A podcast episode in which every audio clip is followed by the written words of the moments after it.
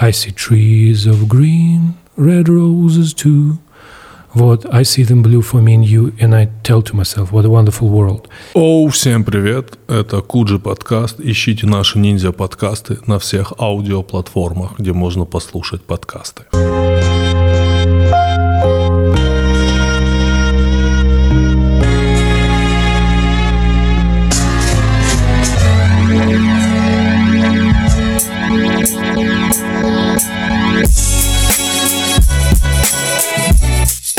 Я тебе хочу сказать, что ты на глазах сахар тебя поправил. Вот Да. я зашел, ты был весьма, весьма Это правда. опечален. А Я печален. Так это так и работает, что ты целый день работал и все, а потом раз надо вечером оживиться, поэтому съел торт и хорошо. Э, Мы с Артуром Чапаряном разобрали недавно, два часа разбирали психотип Дмитрия Гордона. Мы пришли к выводу, что это наш любимый интервьюер. Блин, есть два человека, которые мне нужны. Это Гордон и Варламов. Вот если их не будет, у меня не будет возможности. Вот, вот сахар на тебя подействовал. Так, вот так, мне- так, так, так, Мне так. нужно вот, чтобы был какой-то электрический шок. Вот я должен посмотреть любое интервью, а, ну, обязательно с заставкой в начале Гордона. А с рекламной видел интеграцией собственного канала. Ну и красные его штаны. О, блин, там все прекрасно. Давайте мы уточним, я всегда уточняю. Мы сейчас про лысого Гордона. Мы про лысого Гордона. Потому что есть... Украинского Гордона. Да, да, да, да, вот это. Потому что это тоже важно, да, потому что был другой Гордон, который, ну, тоже сейчас хуйня полная, но тогда, когда-то давно... Жестко. Ну, это так, это так. Мы за правду же, можно, можно быть мягким, можно быть правдивым, да, вот вариант такой. И у него была передача про науку, где он приглашал каких-то прям... Ночью на НТВ. Да, ночью на НТВ чуваков, там было, там было оформление такое... ЧБ было еще. Да, насколько- там, знаешь, там освещение такое, очень минималистично организовано студия, прям было очень Они курили. интересно. В КВН была, помнишь, шутка, когда они сидели, экзистенциальные понятия, и косячок передавал. И он брал, да-да-да, я тоже. Круто, Вот. крутая, кру- крутая. Крутая передача. где он сам ничего не понимал, он прям иногда, прям по нему это было сильно видно. Но Ты не понимаешь, знаешь, что это Куджи был? Да, конечно, это был Куджи. Это, Нет, был Куджи референс. другое для меня. А ничего, Куджи был? Куджи, я вам скажу, у меня было ощущение, э, что когда я включаю иногда Куджи, это Тбилиси, 84 год, я приоткрываю дверь, и там пьяные друзья моего отца или его брата о чем-то разговаривают. Вот приблизительно. Мне в, твиттер, мне в Твиттере писали, типа, вот никогда не любил разговоры бати с друзьями, потом стал смотреть Куджи и вдруг понял, что я уже батя с друзьями, понимаешь? Ну вот, Вот да. Так жизнь устроена. Так что, Гордон, Гордон, мы уточнили, что другой Гордон, А, Я пришел к выводу, что это мой любимый интервьюер. да, почему? Не знаю. Просто. Да. Ну, сердцу не прикажешь, как говорится, да? Да, М- да. Можно переходить к другим Там, темам. там, там, нет, помимо прочего, там, можно мы еще, да? Давай, Потому давай, что давай, надо да. выговориться. Да. Мне как бы, Там да. еще у него есть очень крутой ход. Он, если его перевести на общедоступный язык, это представьте, что человек в картинной галерее, например, на фоне какого-то художественного произведения открывает майку, а там какая-то надпись типа «Хуйня, ваше искусство». Да? Он от- открывает, фотографирует, типа «Ха-ха, я сделал это». Понимаешь? Он периодически в разговоре вставляет вещи типа в проброс. Там идет разговор, он типа он говорит, ну это же это и забил, вроде тот ответил, не отметив, что это какая-то херня, значит, он правильно. То есть он вставляет какие-то ситуации под общий дискус. Это очень прикольно. У журналистов это называется поднасрать. Вот, знаешь, вот... Серьезно? Ну как, ну конечно, когда ты в интервью, типа, ну, классический вопрос, перестали ли вы пить коньяк по утрам? Ответить на этот вопрос никак нельзя. Давай Начинаешь я опро- отвечу. Давай. Я никогда не пил коньяк по утрам. Ты отвечаешь ровно так, как ответил бы человек, который хуярит коньяк по Ну, утрам. я реально... А вот что вот тут меня все спрашивают? Я реально никогда не пил коньяк по утрам. Ну ты Ну, можешь это, повторить сто это раз. великая Да. история про Торонто и, по вечерам. папу римского. что журналист встречает Папу Римского, не знаю, было ли это в Торонто, но я слышал в интерпретации связан со мне, хочется, чтобы это было в Торонто.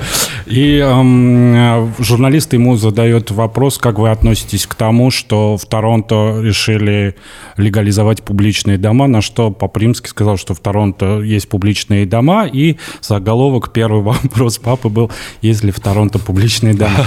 Ну, вот это из этой серии, Ну, да? Да, примерно так. Мне нравится Гордон э, тем, что прекрасен. он...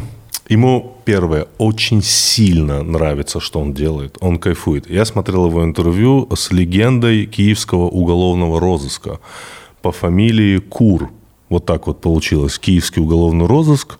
И там была легенда по фамилии Кур. Ну, то есть, если бы это было в Москве, была бы легенда по фамилии Мур. Ну, Ну, да, понятно, Да. ну. И вот э, мне нравилось, как вот он, они вот обсуждают бандитов, и как вот он, он кайфует с этих разговоров, как он спрашивает, а вот череп какой вот был?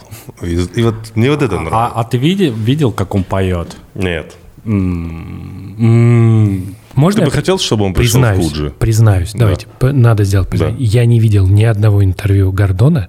Для меня вот сейчас как вот такие крутые фанаты Ольги Бузовой. Типа, ты те как Ольга-то. Ольга-то наш петь начала. Да, да. ладно. Мне нравится. Смотри. ну, я не очень А ты предполагаешь, что это все и моя, и Таша такая некая постирония? петь. Какая разница? Ответа на этот вопрос у меня нету. Ну да. Ну да. Так, ребят, а, Куджи обсудили. Ты бы хотел, чтобы он пришел в Куджи? Да, было бы забавно. Да, супер. А я нет. Нет? Я думаю, что вот форматы не должны смешиваться. А мне кажется, было бы круто. Я бы мог целый, ну, по полвечера и А только если в конце Ниже сообразить, Смотри, что типа, это, не тот Гордон. Не, не, подожди, не, подожди. Это разные универсы. И их смешивать нельзя. То есть это как смешать DC и Marvel. Сразу видно, не было у тебя Сеги Мега Драйв. Была там, где можно было с Суперменом посражаться с этими. С Но Ну, это Человеком-пауком. пиратская вся история. Нет, нет, Нет, нет. подожди, а как они могут? Так, ну, давно уже существует такой машап, где можно из разных этих Я против вот Ты этого против? всего. Это против природы, да? То есть Человек-паук должен быть здесь, Бэтмен здесь, они не должны Гордон встречаться. должен быть здесь, и Куджи должен быть здесь, и А. они не должны встречаться. Да. А, Давно хотел спросить. Забавно, что мы так долго друг друга знаем, но ни разу не общались долго. Больше, чем 10 минут. Это прикольно. Да. О, здрасте. Спасибо. Это что? Это сюда. кофе. Это кофе. Вот сюда. Это А, очень судя, прикольно. судя по легенде, да, судя по легенде, моей, моя самая любимая команда КВН в мире, это команда КВН «Новые армяне», а, была а, с гастролями в Лос-Анджелесе.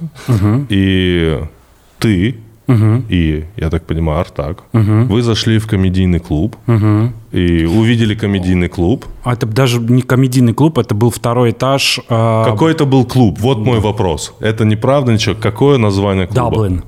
Это неизвестный клуб. Нет, это паб, где на втором этаже. Причем прикольный паб, потому что там не убирают э, кожуру от ара- арахиса. А, ну это такая есть американская тема, где То ты есть весь хрустишь. пол ты Да. ходишь и хрустишь. А на втором этаже э, была вот э, вечеринка, где выступал черный чувак и сюрприз-сюрприз рассказывал про свои взаимоотношения со своей тещей.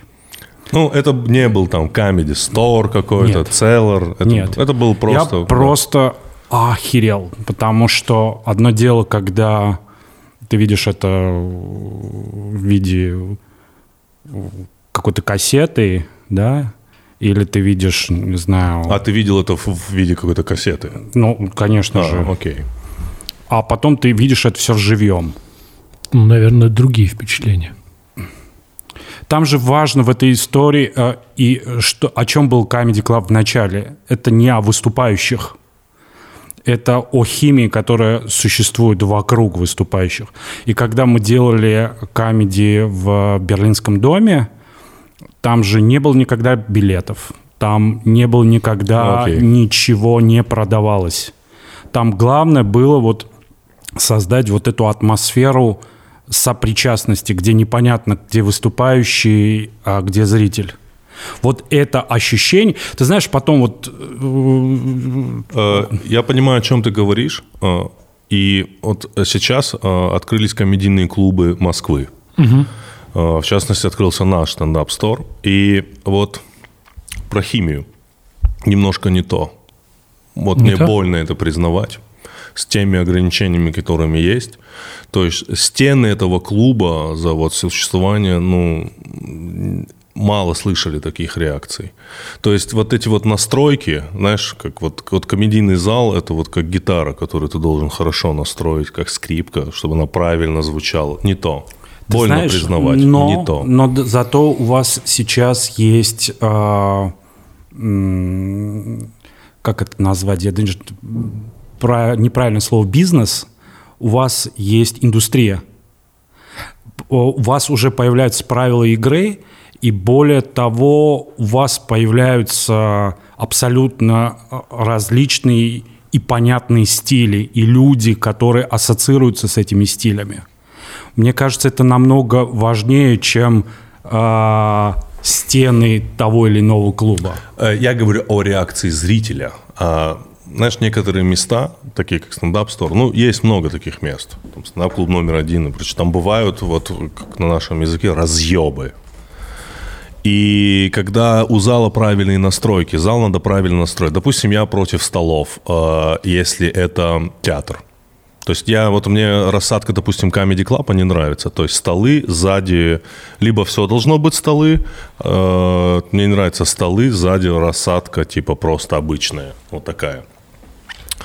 Э, мне нравится, когда очень плотно, вот когда люди очень плотно, когда им ничего не мешает, то есть э, они не могут Наоборот, им все мешает. Им все мешает, да, и они сконцентрировали, да, наоборот, им все мешает, и они сконцентрированы только на комике. То есть бесшумная посуда, нет громких вилок и прочего. Вот, вот зажатые обстоятельства, так как это... И вот тогда бывает такая плотность смеха. Ну, ты видел это, допустим, на съемках наших подкастов да, live. лайвов, ты, ты, да, помнишь, конечно. ты помнишь, какие там бывают иногда просто... Сейчас пока, пока, к сожалению... Ну, ну и, и я согласен, что основное впечатление, ну, по крайней мере, со плотность. сцены плохо видно, там, я же не знаю, но главное, как будто всегда начинается этот процесс, если там смех да. пошел, он вот здесь начинается, где как раз люди сидят так, ну, как бы, что когда вот в последнем подкасте девушка там бутылку опрокинула, в результате она там себя облила, сцену, да. там еще скольких-то да. человек просто настолько все плотно сидят. Так, слушай, сценой. я слышал, это правда, я слышал, что ты был в Африке угу. и строил там комедийный клуб. Не, нет, нет. Никакого отношения к комедийному клубу не было, там вообще его нету, там есть один человек да. в Кении, его зовут мистер Черчилл. Что он Это делает? Гла... Он, он комик. Он комик? Он комик, да. Я там делал, э, мы делали проект медийный, и я там просидел полтора года. И, честно говоря, вот у меня в жизни было, наверное, два таких очень серьезных случая, когда я выходил из зоны комфорта максимально далеко. Это армия полтора года – но там было... Я думал, ты скажешь шотландская юбка. Да нет. Это было круто. Это было круто. Слушай, мы с Георгием, с нашим, мы с моим другом, которым мы дружим, мы всегда смотрели такие, как он круто выглядит, Таш, в этой Это было Я очень круто. Жене говорю, к нам сегодня придет Таша. О, это который в юбке объявляет. Прошли годы, годы, понимаешь? Это ассоциация мне вообще ок. Свек. Абсолютно. На тот момент. Более того, мы ну, подправили. Сначала чувак. было в неправильных носках, потом мы выровняли. Да, да, да, там подровнял, там настройки, настраивал. были. Это было круто. Я себя чувствовал очень комфортно. Обсмейте меня, можете обсмейте меня, но в 2008 году лучшее русское видео, клип, это была песня э, Павла Воли «Маме», и этот клип – Помнишь этот клип? Нет, конечно. Классный клип. Почему нет, конечно? Ну почему? Подожди, ну, почему нет? Ну давай. Клип 2008 год. Да. Клип с Павлом Волей. Да. При каких вот обстоятельствах? Муз ТВ, MTV. В 2008 году. Что ты делал в 2008? В 2008 году я жил в общежитии, чувак. Я только закончил университет. Так. Вот в общежитии я вообще не то чтобы смотрел телевизор. У тебя не было Ютуба? То есть, ска- скажи, Прикинь, пожалуйста, у меня сейчас, был YouTube в 2008 сейчас Я мы жил. можем твою э, зону далекую от комфорта за- поставить твою Кению с моей Да, давай, да, да, да. Твое общежитие. Кения. Да, Кения это, это очень странно. сейчас, знаешь, после того, знаешь, прям начинается это, знаешь, в начале, начало, начальные кадры фильма про человека, который в тайской тюрьме, простите. Нет, это было странно, это было интересно, но это дико не мое. Подожди, а Кения? Это в Кении же православная церковь? Нет, ты путаешь с Эфиопией. С Эфиопией путаю, да. Кения – это место, где есть все церкви, которые возможно. Там, условно, собрались 20-30 человек и организовали себя. Ну, в основном это христианство, конечно же. Ну и как внутреннее приключение получилось? Слушай, но это эти отроки во, во вселенной. вселенной? Да. Иду на Астро. Вот это все, вот понимаешь? Нет. Акапит, ты стал взрослым, у тебя появились волосы. Волосы вот, нет. это, вот это все, вот это... Такие вот- олдскульные там, там, пошли. нет, ну, там вопрос того, что ты реально контактируешь с другой цивилизацией. Тут вопрос даже мы, сидя здесь, а, должны, наверное, час-полтора проговорить, чтобы понять, на, какие, на каком языке коммуникации у нас все происходит, понимаем ли мы друг друга. А ты представь, что о, ты разговариваешь с людьми, которые иначе все понимают и иначе видят мир. И тебе надо как-то с ними находить общий язык. У меня была теория, которую я задвигал Андрею. Я Так. считаю, что каждый просвещенный человек, а под словом просвещенный я имею в виду путешествие своего сознания, а если есть возможность и тела, Так. Так, нет, так, так, должен, должен побывать в Африке. Как побывать? Как тетя Мотя пофотографироваться Нет. на фоне Ну, в, каком, в каком-то смысле, неважно как. Ну, в каком-то смысле должен. Как я это себе представляю? Просто сам себе составил программу поездки на месяц. Но ты понимаешь, да, что Африка это очень Разные разная вещи, да. Ну, история. допустим, вот Кения, Танзания, ЮАР. Ну, это... Это ты хорошая Африка. Ты сейчас сказал, ну, допустим, мы побываем в Европе, Ну, ты например, говоришь, в Испании, слушай, ты а, говоришь- в Украине и в Туркмении. Вот такой Ну, хорошо, давай. Руанда, Ну, ну да. да. Уганда. Мы сейчас во что играем? Нет, Нет, я хочу просто по- попытаться угодить тебе Нет, страной нет, Африки, нет, чтобы ты нет, сказал Африка да. прикольно. А, нет, ЮАР. ЮАР. Если угодить... э, а, Нет, побывать на континенте, вот о побывать чем на я говорю. континенте, да, но в, в Кении было Как-то необычно. Египет на континенте, если что. Если что. Ну, это Ближний Восток больше. Я В говорю, смысле, съездил, съездил? Марокко. Ребята, вот сейчас хорошо. мы ездили в Марокко, ребят, но это да вообще никакого Хорошо. отношения Я к Африке. фильм можно видел, я который действие объяснюсь? которого Можно я объяснюсь? Можно Давай. я объяснюсь? Хорошо. Более того, извини, я в Африке делал половинку Айронмена в Марокко. Такое ощущение, что это к Африке никакого отношения не имеет. Я объяснюсь. Я имею в виду не типа, типа ставить туристическую галочку. Вот э, у меня была поездка в Азию э, длительная, где я не снимал отели дорогие, где я снимал максимально дешевое жилье. И так Почему? Можешь объяснить? Э, Потому что я хотел побыть как бы местным жителем, типа хотя бы приблизи, э, Вот приблизительно. ты можешь мне объяснить? Извини, Да. пожалуйста, мы Да. можем в- вклиниваться? Вот Конечно. Мне, мне В вот периодически, я не понимаю людей, которые мы сейчас поедем вглубь Африки и будем жить в металлических бараках. Не, не так. Чтобы что? Ну, чтобы проникнуть. Я не про это А говорю. про что? Нет. Расскажи, пожалуйста. Я имею в виду о, не типа в хижине и прочая типа тема. Я имею в виду, что у тебя есть а, там iPhone а, со всеми приложениями, и ты сам все это сделал, проложил себе путешествие.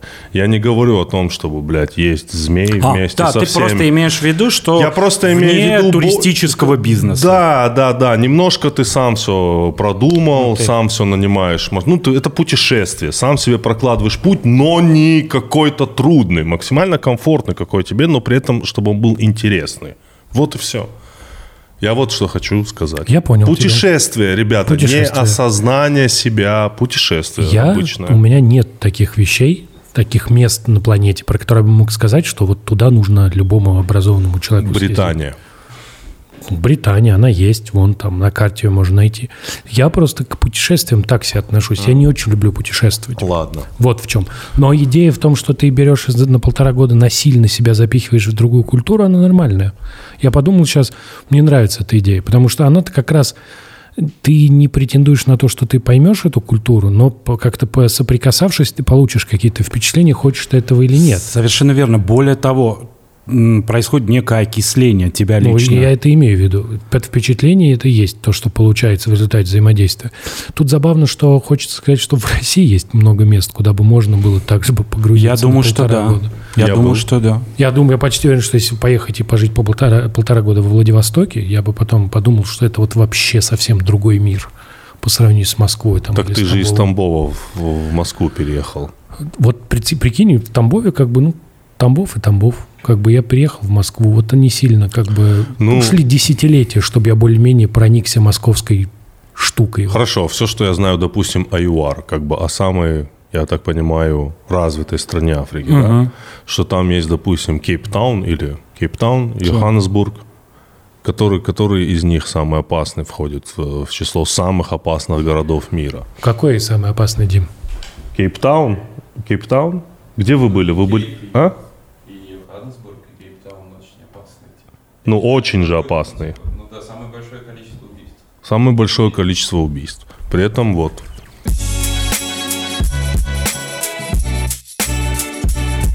Итак, рубрика «Лапидарность» от э, самого быстрого мобильного интернета Мегафона. Уже наша постоянная рубрика, Тимур. Да, в этой рубрике я э, ставлю такое experience, где я выявляю, насколько лапидарен Андрей. Что такое лапидарность, Андрей? Лапидарность – это краткость. Краткость. Да, я спрашиваю какой-нибудь научный факт, обещанный в будущем, и Андрей мне должен кратко ответить. Итак, поехали, Андрей.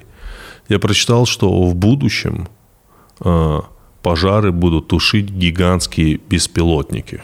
Это правда. Сейчас тестируется такая система, при которой берут большой беспилотник, который предназначен для перевозки людей, например, раненых, и его переоборудуют в пожарную систему. Оказывается, очень удобно, можно тушить небоскребы.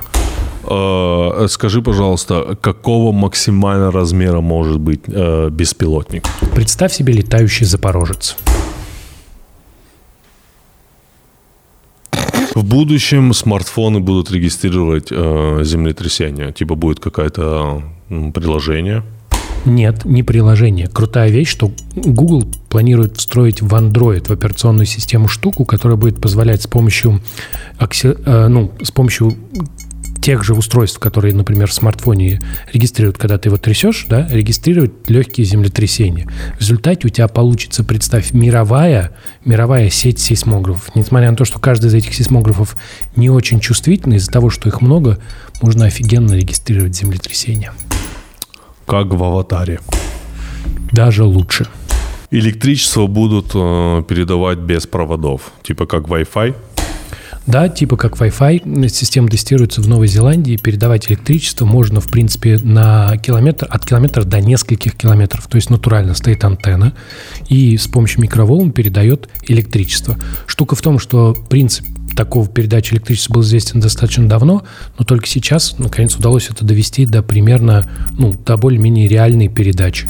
Забавно, что это в Новой Зеландии проводов не будет, поэтому там все останется по-прежнему красиво. Э, и нас не будет бить током. Нет, нас током будет все равно бить. То есть вот эти волны, которые будут с одной антенны посылаться, если мы попадем под их трафик, нас ударит током. Нет, если мы попадем под их трафик с чем-нибудь металлическим, в котором возникнет ток, то нас, возможно, ударит током, если это будет достаточно большая штука. Например, ключи. Нет, думаю, что-нибудь побольше, например, автомобиль. За износом шин будут следить радаром. Имеется в виду небольшой радар, который встроен в автомобиль. Дело все в том, что за износом шин, обычных шин, не, например, Формуле 1, а обычных автомобилей, довольно сложно, сложно следить. То есть их нужно либо осматривать, либо ехать в автосервис. Подразумевается, что у тебя будет стоять радар, довольно стандартный. Он, значит, смотрит за шинами, и оказывается, те данные, которые он тебе передает, позволяют э, регистрировать износ шин в реальном времени. То есть, по сути, у тебя получается гораздо, конечно, более лайтовая версия, как в Формуле 1, когда ты знаешь, что твои покрышки износились. Как в «Аватаре». Как в том аватаре, который не Кэмерона, а тот, который про Анга и четыре стихии. Ну и последний вопрос. В будущем э, кирпичные стены домов превратят в конденсатор. Конденсаторы – это штуки для запасания электрической энергии. На самом деле кирпич, оказывается, можно использовать обычный кирпич, обожженный, вот об- обычный. Кирпич можно использовать как, как материал для конденсаторов. Штука заключается в том, что можно использовать стены уже существующих домов. То есть конденсаторы не надо будет строить. Можно будет достраивать к старым зданиям, и они превратятся в огромные батарейки. Андрей, мой вывод сегодня. Ты сегодня слабовато лапидарен. 40, 47. Хорошо, ладно. Ну, не в- 47. Не всегда, 47% не всегда, лапидарности не всегда, сегодня. Не всегда ты побеждаешь. Андрей, да. Это была рубрика «Лапидарность» от самого быстрого мобильного интернета Мегафона.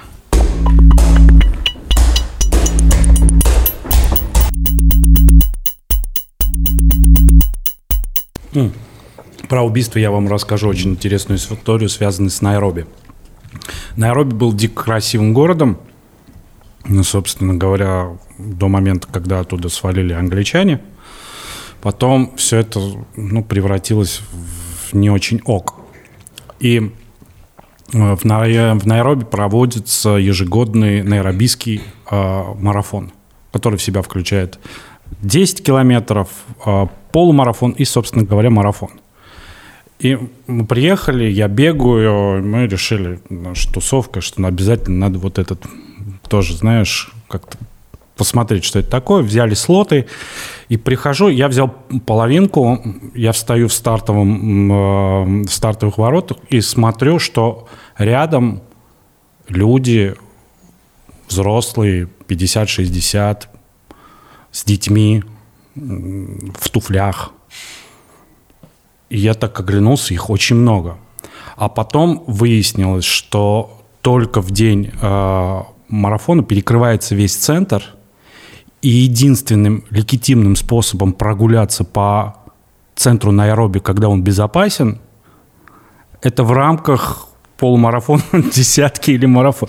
И они взяли слот вот с семьями и решили прогуляться по вот Алдовому, собранному еще в свое время англичанами, старому центру Найроби. То есть вот это самое главное, что угнетало, это отсутствие общественного пространства вообще как такового. То есть все происходит за забором. То есть ты... Потому что сверхопасное, правильно? Ну, понимаю? системно, да, хотя ты живешь пресловутый там э, Блюзон, это рядом с э, Миссион, которая самая крупная, и самое крупное британское и американское посольство, потому что Кения это как бы такой островок стабильности в этом регионе, Да. рядом с Сомали, который очень удобно а, из Кении все это дело делать. Ты э, живешь в закрытом поселке, который на территории закрытого какого-то комьюнити, да, и угнетающее обстоятельство, что ты, по сути дела, напрочь лишен вот этого ощущения общественного пространства что для меня, как человека дико любящего большой город, который вот это урбанистским вот запахом какашек э, из, э, из нью-йоркского метро, это вот меня возбуждает в большей степени. Мне нравится вот это ощущение, когда ты утром выходишь в какой-нибудь большой город, там вот это утро, э, поры и пахнет э, чем-то непонятным и вой сирен проезжающих. Вот это меня заряжает. И если этого нету, это больше всего угнетает. А там этого нету вообще. Я подумал, что мне вообще все это не нужно. Иногда я люблю даже постоять в пробке. Утренней, ну такой, Я минут 10. Как-то нет. А потом еще очень важный момент, который начинает угнетать, это когда ты не находишь понимания в разговоре с людьми. То есть, когда твой язык коммуникации напрочь не работает. То есть, ну, потом приходишь к осознанию, что, например, у людей нету... То есть, э, если человек говорит «да», кинис, ну, неважно из какого племени, это «да сейчас». Вот Но именно сейчас. В эту... Вот сейчас да, но это как-то не э, передается уже на завтра, и я не говорю уже на неделю. То есть, у- насколько я понимаю, у них даже языковой формулировки такой нету. Да, потом Да, да, потом. нормально. То есть да, сейчас да. То есть если я тебе сказал да, это сейчас да, но это не значит, что это, э, мы перенесем это да на завтра. И это очень круто. Через Возьмем Кению это на вооружение. Ты знаешь, у меня ребят. такое ощущение, что вот это «да, завтра» и вот это системное «мы договорились две недели назад, что вместе идем в кино» — это только у нас. У нас-то и под... Ну, это у нас- потрясающе, да, сейчас. Не, подожди, подожди, ты под нас кого подразумеваешь? Если ты подразумеваешь западную цивилизацию, Нет, я имею в виду цивилизацию, которая вот постсоветская, российская. Нет, отношения со временем, вообще антропология времени – это отдельный такой любопытный момент. Ну, типа то, как мы видим время, есть же такая тема, что язык и многие э, аспекты языка на самом деле влияют на аспекты нашего сознания, то, как мы видим мир, как мы его понимаем. Естественно. От этого, ну, там не очень понятно, до какой степени. Да, есть радикальные э, гипотезы, как вот в фильме э, «Прибытие». В фильме «Прибытие» там идея, что... Этот фильм стоит посмотреть. Конечно, это один из лучших фантастических фильмов за долгое-долгое время. В конце я рыдал просто. Стоп. А Более недавно, того, недавно я это хот- один из редких фильмов, при просмотре которого ты забудешь про существование мобильного телефона у себя. Супер. Я недавно смотрел фильм невероятно душераздирающий. Душераздирающая драма сделана по канонам. И я чуть не заплакал, если бы я не так сильно хотел спать. Вот именно в тот Хороший момент, вариант. именно в тот момент, когда нужно заплакать, я типа, вот все, я киморнул. Нормально. Вот. А мы не будем, да, спрашивать, про какой фильм? Нет, Э, конечно. сказать? неважно. Давай, давай. Не надо. Пусть это, пусть это, пусть это. Он потом Так, дорогие подписчики, кто угадает, про какой фильм я говорю? Ставьте лайк, да, Да, вот кто угадает, про какой фильм я говорю, я, э, ну, Тимур сфотографирует свою слезу и выложит ее в наш да, телеграм-канал. и пришлем э, мерч э, Слеза. слеза. Да. Так, Вот. И там же есть такая гипотеза, что ну, там идея фильма строится на том, что прилетели инопланетяне, научили своему языку людей, люди стали разговаривать на их языке, и совершенно поменялось их представление о времени. В частности, они стали видеть все время сразу, от начала до конца.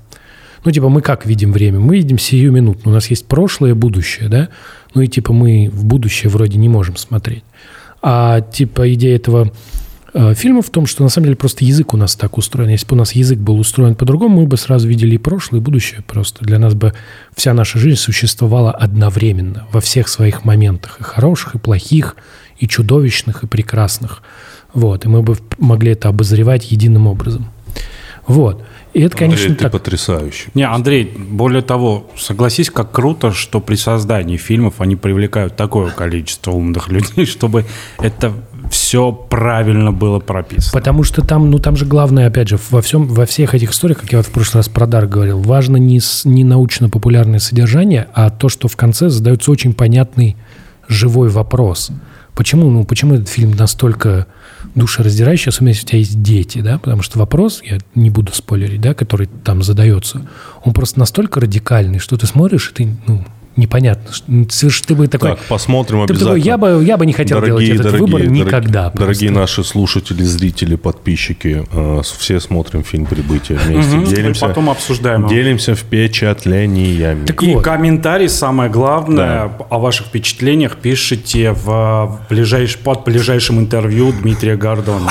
Точно, несомненно, да, Да, то, давайте которое, так. то, то, которое выйдет на момент э, выхода Да, этого. Точно, сто Да. процентов. Давайте Вот. устроим такой, такой, такую тему. Так вот, давай вернемся Так к вот, времени. И поэтому, конечно, когда ты рассказываешь, что вот такие нюансы, они раздражают так же, как они раздражают в общении, например, с азиатами. Да, вот с японцами трудно бывает. Вот. Вообще японский же язык, он же очень визуальный, и э, когда люди начинают изучать японский язык, то выясняется, что там же иероглифы, они все построены на каких-то изначальных картинках, вот, там у них есть какой-то смысл, и это, соответственно, постоянно, ну, ты, вот представь, мы сейчас как общаемся, у нас есть в телефоне стикеры, ты послал стикер, типа, о, типа, прикольно, да?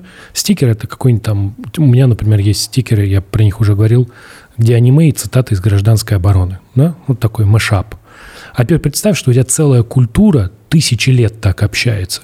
Потому что ты кинул иероглиф, чувак такой, нормально. Это же тот же стикер, просто, ну... А и... этот иероглиф из какого-нибудь крутого пака, понимаешь? А, да, и он еще так нарисован. У них же еще, типа, он так, ему кинул не просто «иди нахуй», а так прям «хм». Он такой, какой хороший иероглиф. Вот. Поэтому, конечно, это все сказано. Это удивительно. Мы же как-то поднимали вопрос, что я же спрашивал, что правда ли, что человек, если разговаривает на двух разных языках, возможно, что во время каждого языкового сеанса у него абсолютно разный характер. Ты знаешь, я как человек, который говорю на двух языках и часто думаю, ну, основных, ну, да. считаем, за рамки выводим. Я говорю про русский и армянский. Угу. Там иногда очень веселые происходят трансформации. Когда ты переводишь, например, армянские конструкции на русский язык. И это выглядит для тебя странно, и это вызывает недопонимание у окружающих. Например, угу. вы когда машина останавливается, что делаете? Выходите, правильно? Ну да. А в переводе с армянского вы спускаетесь из машины. И когда ты не контролируешь, говорит, пожалуйста, здесь остановитесь, я здесь спущусь, у человека начинает как-то... Ну, ну, понятно, да. Да, Итак, прикольно. Вот там же есть огромное количество... Я даже представляю, какая интересная Э, какой интересный вина, винегрет у людей, которые, например, одинаково в трех-четырех языках. У, из, ну, я точно есть результаты, что у детей билингвов, которые прям дети билингвы, у них прям мозг отличается. То есть там есть прикольное исследование было, где дети, которые типа росли в, бин, в, в семье, где было два языка, а потом перестали, ну угу. типа дальше не продолжалось у них такие же следы, как у детей, которые выросли. То есть это изменения на биологическом уровне. Мозг по-другому можно сделать МРТ и сказать, да, действительно, скорее всего, человек вот билингв. Но это не распространяется, когда ты выучил потом два языка. Это все-таки с, детей нужно. Но то, что это явно как-то сказывается, это да. Но и это забавная мысль, что ты не знаешь, чего ожидать от людей, когда ты с ними разговариваешь, возвращаясь к Африке. Что если да, ну да, сейчас, но не может быть да, потом. Ну, это же тоже старая, я думаю, бородатая история про то, как покупались земли у коренного населения Америки, Северной и Южной, что им говорили, давайте мы купим землю, они такие, купите землю, ну да, давай, окей. Ну, долбоеб какой-то предлагает ожидаемый. Даже примерно то же самое, да? Еще очень интересно, как они часто обращаются к, э, к термину «счастлив». Вот, говорит, я вот это сделаю, я буду счастлив. Они прям? Да, вот это, вот, вот это сделает меня счастливым. Это для, для человека, выросшего в России, ну и на постсоветском пространстве, я думаю, Армения не исключение, слово «счастье», оно немного другое означает, да? Про это даже было тоже там, что вот э, английское же «happy» — это же не русское счастье. То есть «I'm happy», ну там, and I'm happy, там вот все такое, какое-то легкое ощущение, легкое чувство, оно пришло, ушло. А русское счастье – это ты так прям счастлив, то есть ты фундаментально, из глубины, просто вся твоя душа участвует в этом процессе. Андрей, если ты застегнешь рубашку, то ты был бы похож на маньяка из фильма «Зодиак». О, слушай. Надо попробовать. Ну, на одного из подозреваемых. Ну да, мы же не знаем, кто был Зодиак. Мы в прошлом подкасте обсуждали э, сериал Netflix. Dark. Про- э, Dark. Нет, про наркотики. А, про наркотики, да. Экономика наркотиков. Да, назывался. Business of Drugs. Да, и мы смотрели, вот нам очень понравилось с Андреем одна, ты не смотрел? Нет еще. Нам с Андреем очень понравилась одна серия про то, как афганский героин, трафик афганского ге- героина перестроился через Африку теперь, потому что раньше он шел через страны Ближнего Востока, но так как там война и все нестабильно, они кинули все через Африку. Но мы вот, к сожалению, не раскрыли э, тему, которая нас действительно, от которой стало грустно, потому что в Африке-то никогда не было наркотиков.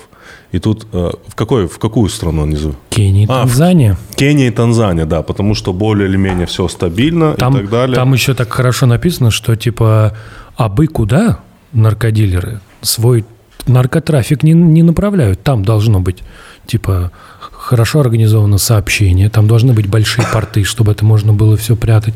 Там должна быть стабильная экономика, потому и, что... да, и умеренный демократический режим. Ну, очень Конечно важно. же, там же очень важно, чтобы соблюдались договоренности. Да. Они в основном все, собственно говоря, строятся, мне кажется, на устном уровне. На устном уровне. Поэтому какая-то преемственность договоренности должна присутствовать. А она, возможно, исключительно в стабильном режиме, каким бы он ни был. Да, и вот э, нам с Андреем, я говорю, нас, нам стало грустно от того, что африканцы узнали, что такое нарко. Они и так нищие, и так ничего нету. Абсолютно. Там, помнишь, этот дилер, он же в дом из земли пришел. Это там офигенный Натурально. момент. То есть они такие типа... Дилер с килограммом героина зашел в дом из земли и начал его сфасовать в какую-то... Да. Там, Там просто потом в другой серии были дилеры, которые в Азии таблетки толкают, и там сидит чувак, ну, в модных кроссовках, весь такой, рассказывает, что он за одну ходку там, они там сколько-то сотен тысяч поднимают. И тут вот этот дилер, который натурально в доме из земли на какой-то двери, я не знаю, Да. из чего у него сделан стол, куда я сейчас вот сверну и продам там. Нищим людям. Да-да-да. как, это, как это на самом деле, вот по-злодейски на самом деле получилось?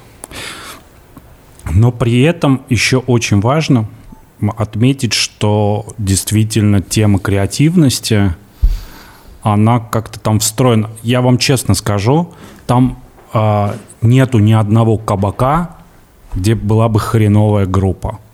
Ну, прикольно. Это, кстати, это боль То есть вот кенийцы, они не по арту, они по музыке. по музыке. И трудно себе представить, во-первых, чтобы состав, во-первых, там обязательно мужик и тетка поющие, и чтобы они плохо пели, это невозможно.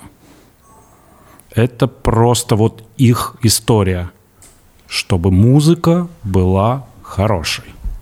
В душе, чтобы счастливым Ну, быть. это помимо того, что твой автобус должен расписан быть, исходя из твоих предпочтений, там цвета Челси, Манчестер Юнайтед или Лейкерс. А, Ты серьезно? должен продемонстрировать, да, Обязательно. конечно. Вот так там болеют Конечно. за Лейкерс. Ну, они болеют за своих.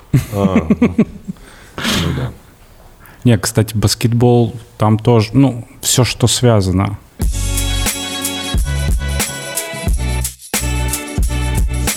Сегодня у нас спонсорская тема от Geekbrains. Это компания, которая занимается онлайн-образованием, целая экосистема. Подожди, Андрей, а, мы с тобой говорили в каком-то подкасте, и у тебя был опыт онлайн-образования, и ты говорил, что это странный опыт. Вот давай так, смотри. Это было правда с точки зрения преподавания. То есть, когда я преподавал, так как у меня было сначала офлайн образование, а оно потом превратилось в онлайн, я этого не Да. выбирал, это было для меня необычно. И я, честно признаюсь, мне не понравилось. Но потом я принимал экзамены. И я тебе скажу, что это совсем другая история. То есть вот экзамены тоже были дистанционно. Вот э, как жизнь устроена обычно? Если человек не ходил на твои семинары, все. То есть он приходит и плавает сразу. Вот я принимаю экзамен, ну, как бы по, по компьютеру. Вот я вижу, девушка не была ни на одном моем семинаре. Устно. Устно, да, я с ней разговариваю. И она все отвечает. Я ей даю задачу, она все решает. Все. Я говорю, а вы же вот, ну, не были ни на одном моем семинаре, вы из моей группы, ну вот я вас не видел. Она говорит, да, конечно. Но я смотрела все ваши семинары по записи. Я говорю, в смысле? Он говорит, ну как, ну вы же вот типа онлайн-семинар, ребята записывают, потом кто не был, они просто раскидывают. Я типа в свободное от работы время посмотрела ваш семинар. По сути, послушала подкаст. По сути, послушал под... И я такой думаю, нифига себе. Она говорит, ну да, очень удобно. Потом еще, типа, кто тебе скинул, он там был на семинаре, у тебя вопрос, ты его спросил, он тебе пересказал. Я думаю, Наконец-то у лекции появилась библиотечная ценность. Ты понимаешь, какая история, что я никогда про это так не думал. Для меня, ну, как бы, ты приехал э, в универ, занимаешься, ты уехал из универа, это уже твоя какая-то, ну, ты не занимаешься. А у человека по-другому в голове это все устроено. Он поехал в универ в онлайне, по дороге позанимался в свободное время, когда ему удобно. И это работает. То есть одно дело, я так думаю, ну, мне некомфортно, но если с точки зрения студента это работает, если человек, несколько людей так подготовились, это вообще, на самом деле, был один из самых топовых экзаменов, эта группа как-то космически сдала, там какое-то лютое количество пятерок, я обычно не ставлю столько, и другие преподаватели не ставят. Вот, но в целом, вот, пожалуйста, люди из онлайн-образования почерпнули самое-самое вот Ты меня аж этот, ну, знаешь, заинтриговал. Так, и что? Ничего, просто хочу сказать, что вот я поменял свое мнение. Я теперь считаю, что, ну, как бы я думал, что мне не нравится, и это плохо, но теперь выясняется, что мне не нравится, потому что я старый, и, наверное, мне надо пересмотреть свое отношение к этому, если это работает. А это работает, вот пример. Поэтому вот онлайн-образование хорошая штука. Ну, в этом на самом деле есть что-то, контролировать свое время э, и выбирать именно тот, допустим, вот у меня мозг хорошо работает где-то с 5 до 8 вечера. Не самое университетское время, прямо Не самое скажем. университетское время. Но вот что-то, чтобы получить или что-то впитать, это самое идеальное время. То есть, если я могу сам себе назначать э, там, онлайн-уроки, онлайн-курсы, это, это лучшее, что может быть. Вот, и поэтому, ты видишь, Geekbrains и э, спонсировал эту тему для обсуждения. У них онлайн-образование, учат программированию, учат разным онлайн-дисциплинам, дизайн, продукт-менеджмент и прочие вещи. Учат э, у них э, специалисты, то есть это практические курсы. Вот. И, соответственно, они помогают с трудоустройством. Это самое главное. Мне кажется, это вообще недостаток всей образовательной системы, что после того, когда ты заканчиваешь университет, тебе некуда податься. То есть университет вообще не заботится о том, ну, куда этого специалиста теперь направить. Ну, да, большинство. хочется сказать, что в универе есть ярмарка вакансий, и это все. Да, а если здесь есть эта тема, это вообще лучшее, что может быть. Geek Brains. Geekbrains. Brains. Пройди тест от Geekbrains по ссылке в описании, узнай, какая профессия тебе подходит. Собственно Я говоря. когда зашел, вы говорили какие-то слова, квотербек. А, Мы говорили про американский Мы футбол. говорили про американский футбол. Я рассказывал как раз Ташу, как я в 99-м, когда приехал в Америку вот на по обмену, я попал, ну, я приехал, я жил вот в семье, и там, э, ну, в- это который приемный отец сформулировать можно так, хотя по-русски другое это означает. Он э, болел за компанию, э, за команду Сент-Луис Рэмс. И на тот момент эта команда типа дико сосала. Просто она была вообще отстой. Вот. И в тот год, когда я приехал... Извини, пожалуйста, я про Рэм очень смешно, как перевели с Микки Рурком. Помнишь, он Рэм, а его перевели в молот. Потому что они посчитали, наверное, в, адаптации, что бык или э, как баран. Да, это скорее овцы-бык на самом да, деле. Что в названии фильма главный герой овцы-бык как-то для российского зрителя будет тяжеловато для Да, восприятия. правильно. поэтому Рэм превратился в, в Хаммера, то есть в молот. Вот. И я попал, э, что они начали, у них как бы, и у них случилась совершенно вот голливудская история, совершенно голливудская. То есть вот Ты нач- жил с, с OBG? нет, на- начал, начинает команда, у команды Ты понял? начинается, да, я нет, вот, начинается команда, Ты смотрел, говорит про Америка. Ладно, я на он поверхностном. понял, конечно. Ты понял, про кого я говорю? так вот, Одел Бекхэм Джуниор. Все, все, давай, давай, давай. вот у тебя есть, э, Прости, прости. начинается сезон, начинается Прости. сезон, и их главный квотербек это чувак, которому в самом начале, в начале любого розыгрыша дают мяч, ну, кроме крайних, когда там у них есть еще goal, тогда там чувак должен пинать. Вот, и еще там, ну, короче, почти всегда ему дают мяч в руки. Он такой, типа, самый важный. В русском названия нет, потому что у них как бы э, fullback – это за- защитник, halfback – это полузащитник, а он, типа, четверть защитник. Росгвардеец. Росгвардеец, да. Вот, и, короче, Росгвардейцу дают мяч, и он должен его закинуть. И главный Росгвардеец, он ухитрился, типа, получить травму.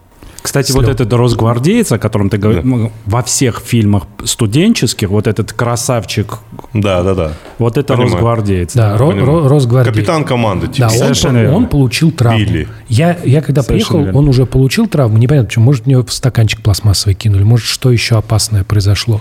Вот. И, в общем, он был травмирован. И на его место вышел новый росгвардеец, которого из Европы привезли, который там у них играл в каком-то их НФЛ, и типа на него никто не ставил. И дальше они начинают просто всех дрючить. Они дрючат, дрючат, дрючат. Потом в середине... Это про- все на твоих глазах. да, в середине, то есть, да, нет, сколько-то лет они сосут, лет 10, а тут они начинают... И тут в середине сезона у них сбой. Они встречаются с командой Теннесси и проигрывают им, и все говорят, ну вот эти чуваки лучше. И дальше они снова всех дрючат, выходят в плей-офф и выходят в финал, в Супербол.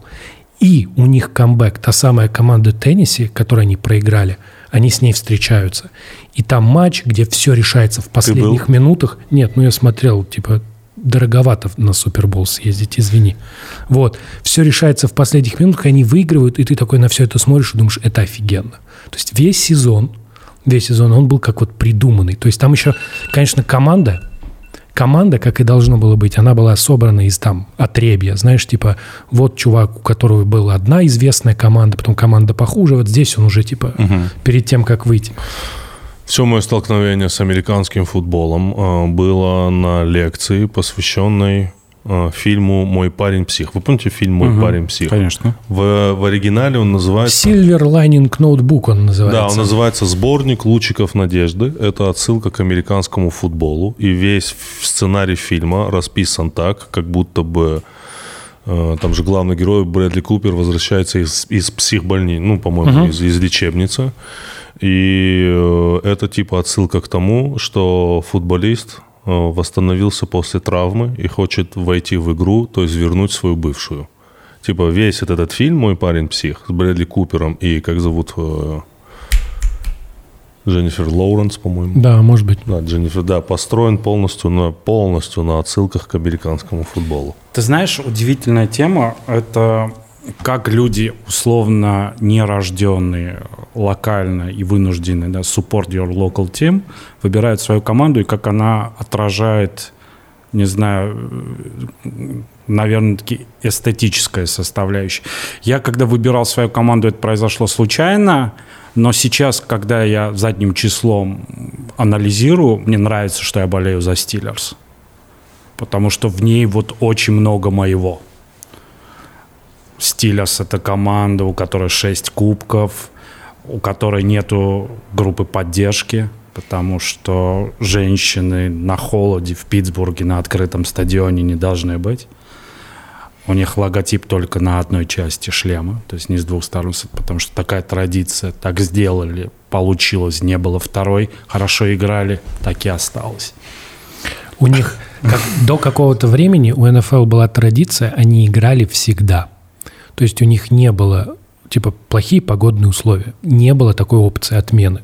Вот у, в Питтсбурге был матч, когда там, типа, 8 игроков в результате, по-моему, оказались со сломанными пальцами. Было настолько холодно, что когда они кидали мяч, мяч, типа, становился настолько твердый, ты его ловишь, ломает палец, тебе его заматывают, и ты дальше играешь. Ну, типа, потому что... Ну, да, Есть я понятие айсбол, когда играют в снегу. Но ты знаешь, э, как ни странно, НФЛ – это, безусловно, очень важный элемент американской культуры. Но не настолько, как студенты. Студенческий футбол, он больше связан с людьми, потому что ты где-то учился, в большинстве своем ты учился в каком-нибудь большом государственном университете с хорошей большой спортивной программой, где есть хорошая футбольная команда. И там твои эмоции чище, потому что ты болеешь за своих, за людей, которые, собственно говоря, учатся за соседней партой. Ты смотрел этот великий сериал «Огни ночной пятницы»? Я обожаю этот сериал, но он про школьный Ты не футбол. смотрел? А, он про школьный Он- футбол. это школьный. Подожди, Это пятница. Там идет пятница, суббота, воскресенье. Пятница, смотри, пятницу играют школьники, Школьники. в субботу играют Студенты. студенты, в воскресенье играют э, про. Вот. И интересно, у нас Плюс еще День Благодарения. Конечно же, он... вы- Ну, сейчас они разбили, там и по четвергам играет НФЛ вынесенные матчи, чтобы как-то э, разбавить эту историю. Там телеком ESPN и, по-моему, Fox вытащили матч на четверг.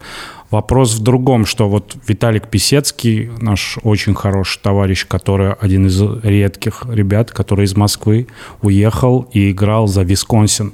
Кстати, играл он кикером. Кем еще может играть европеец? Конечно, Несомненно. кикер. Что это, пацаны? Кикер – это вот человек, который бьет ногой. Там О. есть позиция, человек, который выходит 3-4 Понял, раза. понял, понял. Но это очень важная позиция, потому что ты можешь принести 3 очка очень важных с филд-гола, можешь э, сделать реализацию дополнительно. Мы сейчас уносим да, тебя в какое-то Нет, непонятное нет, измерение. Я, я, я сразу, я все это знаю, потому что я сразу вспомнил очень претенциозный и, возможно, с элементами тупости э, сериал «Футболисты». Этот сериал называется «Боллерс». Боллерс, да. Ну, Дункан С. Дуэйн, да. Да, да, да. Но там Вау. клевый первый сезон, он действительно очень... М, да, реально. О, но ты знаешь, если ты в, в культуре Всё футбольной, там, а дальше, когда началась вот эта Калифорния и так далее, Особенно тому подобное, последний сезон, который ой-ой-ой, через да, это интервью все ты уже, такой, это «О, все уже... Я бросил смотреть после первой серии. мне Первый, вообще не понравилось. Ну, ничего. Ну, Потом Дуэйн. Очень сильная была история с обсуждением Дуэйна на этом Суперболе, потому что это человек, который ассоциируется исключительно с компанией Under Armour. Он лицо, часть, у него линейка, и вдруг первом ролике представлений, в этом году они сделали очень круто, он выходит в кроссовках On Cloud. И, естественно, вся аналитика вокруг этого. Это как так получилось, что Скала вышел не в Under Armour? Почему Under Armour просел в России и провалился? Ну, неправильно его затащили. Да? Да. У меня была 40% скидка. Мне вообще Поэтому для тебя. Печальнее всего. Вообще история с Under Armour очень интересная. История с, а, с, с Кари, который был атлетом Nike, и с которым очень плохо обошлись. Ему предложили типовой контракт, где вместо его имени вообще был другой баскетболист прописан. Он развернулся и благодаря этой ошибке Nike Under Armour закрепился на баскетбольном ри- рынке и непосредственно Стеф принес сумасшедшие деньги Under Armour. Вообще эти истории взаимоотношений... Друзья, чего ж далеко ходить? Э, Nike бы не выжил, если бы у Адидаса были бы деньги на Джордана. У тебя на кепке Джордан. Жорик. Черный на черной кепке. Что-то Ну мы да. скачем по темам, или А это это так нормально? всегда. Да, мы это же, у нас же не отчетная работа. А, ну отлично. Нам зашли поболтать. Но сериал «Огни» су- Хороший. очень Так- крутой. Так вот, и возвращаясь, надо как-то хочется сказать, что футбол НФЛ так силен благодаря тому, что ты видишь, сколько там уровней. И на каждом уровне люди болеют. То есть они болеют за школу, потом они болеют за свой университет. И вот они в конце... Они параллельно болеют за свою команду. И причем эти футболы очень сильно отличаются. Ну, то есть, например, э, там, э, если смотреть университетский футбол, то он ча- чаще более легкий. То есть там как бы, ну, в НФЛ там прям профессионалы. То есть они выходят, формация, дальше, значит, происходит непосредственно 3 секунды игры, дальше опять все разошлись, опять что-то там это. Вот. А в э, там, студенческом бывает какая-нибудь такая, знаешь, безумная дичь. Типа Hail Mary, например. Это когда Я помню, когда там чувак Hail Mary. перепрыгнул через, через Ну, человека. это бывает Да-да-да. очень часто. Да. Hail Mary это когда с а конца это последний шанс. А, Уотербек понял. бросает куда-то туда и поймают, не поймают, и вся команда собирается, и дальше уже там как бог пошлет. Типа, если Да. Твои поймали, вы получаете очки. Если твои не поймали, все, ну типа... Ну, то есть вы говорите, если ты не американец, ты не до конца понимаешь эту игру и не понимаешь, Там, почему за него ты знаешь, болеют, нет, нет, да? она очень- Наоборот. Наоборот, да? Она, Наоборот. п- помимо этого, есть э, у NFL такая отде- отдельная ветка, которая называется NFL Films. Они исторический обзор матчей снимают на кинопленку. Серьезно, что ли? Да. До И- сих пор. Да, конечно же. Любого матча. Любой матч, у них обзор в виде кино, отдельно снятый на кинопленку. Вау. Этим занимается подразделение, которое называется NFL Films. Там даже оно видно, что оно другое. Ты типа смотришь, и там, ну, другая картинка, потому что она пленочная. И там та да дан дан дан вот это все, и поставленный голос, и у тебя мурашки, потому что эпик, и все такое. Но Я Чем- понял, откуда все взял UFC.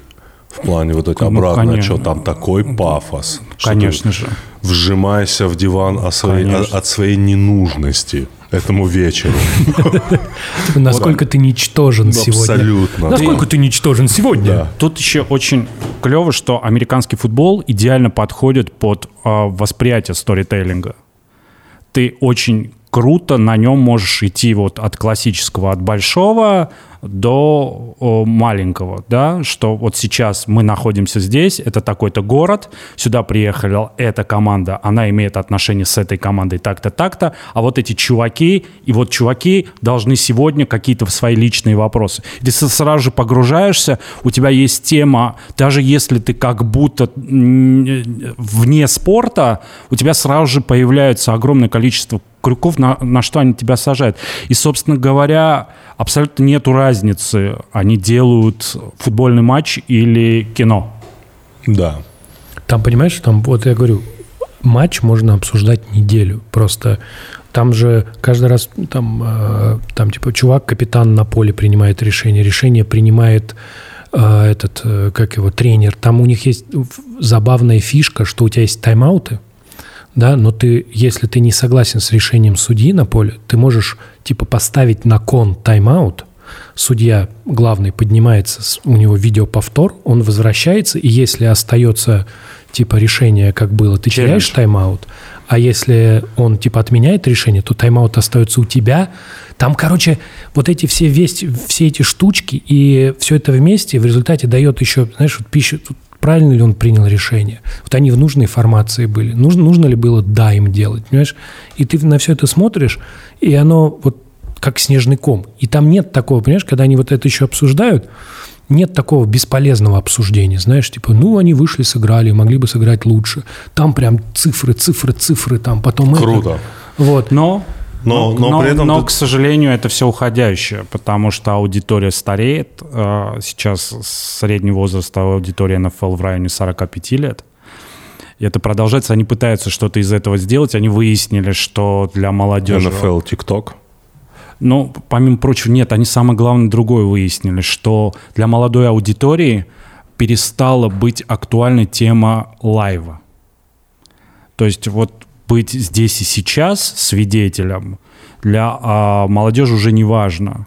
То есть поэтому они делают условно на следующий день конденсент, оставляя только важные эпизоды и сделают из этого приемлемый видеоконтент, то есть пикселизируют по возможности максимально близко для восприятия э, формата б- близкого для молодой аудитории. Тут скорее не проблема лайва, тут про- проблема по программированию, то, на чем живет телевизор. То есть, на самом деле, формат лайва же живой. Стримы, вот это все, оно есть в интернете, и оно очень пользуется Да, популярностью. но для них это перестало быть основной. То есть я готов смириться, но С лайвами просто обычно там условно у тебя есть live, и ты при- он не обязательно в конкретный день, в конкретное время. Типа вот э, кто-то будет что-то стримить, да, и это означает обычно, что, ну, типа, ты заранее сообщаешь, и твоя аудитория в курсе, и она потом подключается, когда уже увидела, процессе. да, в процессе. И это такая, на самом деле, лайф никуда не делся, просто он стал более гибкий. И с такими ивентами так нельзя. Ну, то есть, типа, я захотел, сегодня играю в 7, да, типа, в Skyrim и всем стримлю, а хочу в 9, а хочу завтра. Я написал, все таки о, ну хорошо, там это подготовились. То есть это какой-то шот-нотис, да, то есть пропала вот эта история, это же в том числе большая проблема-то и телевизора, что вот это вот жесткое программирование перестало быть актуальным. Потому что, не потому что это типа людям нужен короче контент. Нет, посмотрите, там Скорсезе смотрят на Netflix, да, вот, и вообще сериалы смотрят, а сериалы сейчас это длинные фильмы. Важно, что см- сместилось представление о том, когда ты к этому лайву готов. Да, но при этом согласись, что вот этот пресловутый искусственный интеллект делает для тебя программирование. Может быть, оно мягче упаковано, но все равно, открывая свой YouTube, ты получаешь свою программу передач. Это попытка искусственного интеллекта делать для тебя программирование. Я, например, он вот, ну, настолько он не попадает в то, что мне нужно, что... Пока. Ну, ты знаешь, я думаю, что и вообще, смотри, у меня есть гипотеза очень понятная. Есть про это смешная картинка, да, ну, как учится, как учится искусственный интеллект. У тебя есть большое количество примеров, если совсем грубо. Ты как-то там их обрабатываешь, обучаешь систему и дальше ее используешь. Ну вот. Ну и была такая замечательная картинка, что типа была замечательная картинка, где типа на картинке типа машины, да, с мечами, роботы с мечами, разбитые валяются. И типа люди такие переговорят. Я, говорит, когда думал, что восстание машин будет, почему они типа с мечами? Ну как, говорит, искусственный интеллект проанализировал все войны и выяснил, что большее число войн было выиграно именно мечами за всю историю. Понимаешь? Поэтому, ну, как бы вот это очень важная логика. Я могу ее объяснить. Мне кажется, и моя гипотеза, что задача рекомендации контента, полноценная рекомендация контента, это интеллектуальная задача. Она требует настоящего интеллекта. А то, о чем мы говорим, это интерпретация. Вообще все нейросети – это такие просто хитрые интерпретаторы. Они с одного голоса, с одного умного языка могут перевести тебе на другой. Грубо говоря, они тебе говорят, о, тебе нравится, ну, типа, это же знаешь, вот типичный пример, о, ты искал фотоаппарат? Давай я тебе покажу еще 10 фотоаппаратов. Ты же, ты же заинтересовался Ты фотоаппаратами? очень важную тему поднимаешь, и, по сути дела, по этой причине такое серьезное отторжение э, современной музыки, потому что это тоже интерпретация. Конечно. Потому что достаточно, ну, на хорошем... Причем они, сволочи, специально специально все делают, чтобы мы старую добрую музыку слушали максимально в низком битрейде, чтобы не чувствовалась системно большая разница того, как делали раньше, Здесь, как они пытаются навязать искусственно. здесь никто не навязывает. Не то, что есть злодейская контора, которая собирается... Нет, это просто проще. Это просто история о том, что вот у тебя есть какие-то вещи, которые в, в близком, ну, как бы проблемы с искусственным интеллектом и вот с этими со всеми вещами, что они часто воспринимаются как панацея. То есть люди смотрят такие, говорят, о, теперь у нас есть искусственный интеллект, теперь нам не надо думать. Да? Ну, а вот, например, есть такой подкаст Куджи, да, и там вот мы регулярно вспоминаем сериал. Вот мы вспоминаем сериалы не просто так, типа, сегодня наша тема, сегодня мы будем вспоминать шесть смешных сериалов. Вот мы говорили, говорили, говорили, и такие, о, кстати, вот это кстати. И эти рекомендации очень востребованы. В прошлый раз э, не назвали правильно этот э, экономику наркотиков. Назови правильно. Business of drugs. Всё. Вот. Там же типа половина комментариев из двух тысяч было Друзья, High Fidelity. Очень хороший сериал, посмотрите. Я же написал пост Куджи большой про High Fidelity. Да? Жаль, жаль, очень жаль. Хороший сериал. Слушай, а почему тебе жаль? Тебе кажется, что из этого можно было дальше наматывать сопли ее? А, сопли ее? Нет, я вот... Это такой сериал, как тебе сказать, знаешь, э, такое есть понимание для лейт-шоу. Стакан теплого молока перед сном. 24 минуты формат. Э, Это не может быть тяжеловесным сериалом. Вспомни сериал по 24 минуты, который длится, который очень такой, знаешь, глубокий, многослойный, который вгоняет тебя в какие-то мысли. Такого нет, 24. Все прекрасно. Я говорю про системное продолжение. То есть ее запустить по кругу, как белку в это же колесо. Да, вообще. Ну, видишь, они А, э, посчитали... атмосферный сериал, ламп- Атмосфера ламповый, музон хороший, Тем более- люди, очень Более много того, шуток. Вместо Кьюсака, Кравец, что может Да. быть Что, э, что, что была теория большого взрыва? Разве это не было все по кругу? Ну что вы. Это Конечно. было все по кругу, но с наворотами. Просто Шелдона по кругу го- го- гоняли и Ты наворачивали, знаешь, я тебе даже могу сказать, с теорией Большого Взрыва было забавно. Теория Большого Взрыва попала в неожиданную ловушку. То есть, когда они начинались, типа была такая культура гиков, да, все-таки, о, гики, там, комиксы. Но проблема заключается Что в том, что... закончились. Нет, что когда началась теория Большого Взрыва, стартанул Марвел. И спустя каких-то пять лет, ну, как бы раньше там, Железный Человек против Тора. Все-таки, блядь, о чем ты, чувак? Ну, что ты несешь? Сейчас Железный Человек против Тора. Ну, Да, а да, они что, понял, конфликтовали, что ли? Они как будто бы обесценили ту информацию, которую там все слышали. Да, то есть они вот это была история, как вот у них был свой собственный мирок, а дальше пришел Марвел, взял этот мирок, рас- разрезал, упаковал, раз- Да. раздал всему миру, и теперь весь мир знает, что Железный человек, что такое спинов, кроссовер, все таки ну, конечно, ну как. Но сериал великий. Кон- Теория ну, большого Первые Да. какие-то сезоны, да, а дальше, ну, ты Костюм прав. Доплера, помнишь, был? Офигенный, где он был в полосках. Да, да, да. Так. Э, давай спросим э, следующее. Э, Давайте еще про сериалы поговорим. Я обожаю сериал «Академия Амбрелла». Так, Я- ты, ты- я- ты подготовился, во-первых, ты взял Я не- какой-то сложный сериал. Почему сложно? Академия. А ты- Почему это я не знаю, сериал, что это? который... Сейчас, Так, так. сейчас скажу. Его это по комиксу, который написал вокалист My Chemical Romance, по-моему, группы. Вот, что-то типа такого. Это кайф. Ну, Как я... называется еще раз? А, Umbrella Academy. А, Да. Академия Umbrella. Я не знаю, как он по-русски. Академия. Академия. Амбрелла. Не смотрел. Да, вот он Два нам- сезона. Два сезона. Втор- Первый сезон я еще держался и смотрел по серии в день. Потому А что он- потом а за- второй я посмотрел. А ты знаешь, для меня другая в нем проблема. Э, К первому сезону написали саундтрек крутой, Ага. а второй сезон они сделали прямо А Spotify. неправда, а неправда. А там есть офигенные каверы. Там очень круто сделано. Там какая-нибудь крутая песня из 60-х, а потом офигенный кавер на какой-нибудь современный. Я такое очень люблю. А, да, это типа- но я говорю, что они к первому сезону, А. к музыкальному сопровождению подошли более аккуратно. Я Ребят, тебе скажу- я это про вот этих каких-то плохих парней, супергероев, вот эти. Они да? очень странные, но это правда очень хороший сериал. Он, его Он, интересно ты. Я сейчас не смотри, Я э, смотрел, ребят. Хорошо. Я смотрел. Ну, раз я не упомянул, я смотрел. Был такой сериал, назывался «Стокер». Так. Ну, который сталкер, который, ну, как бы есть такое, когда там преследователь, я не знаю, как по-русски.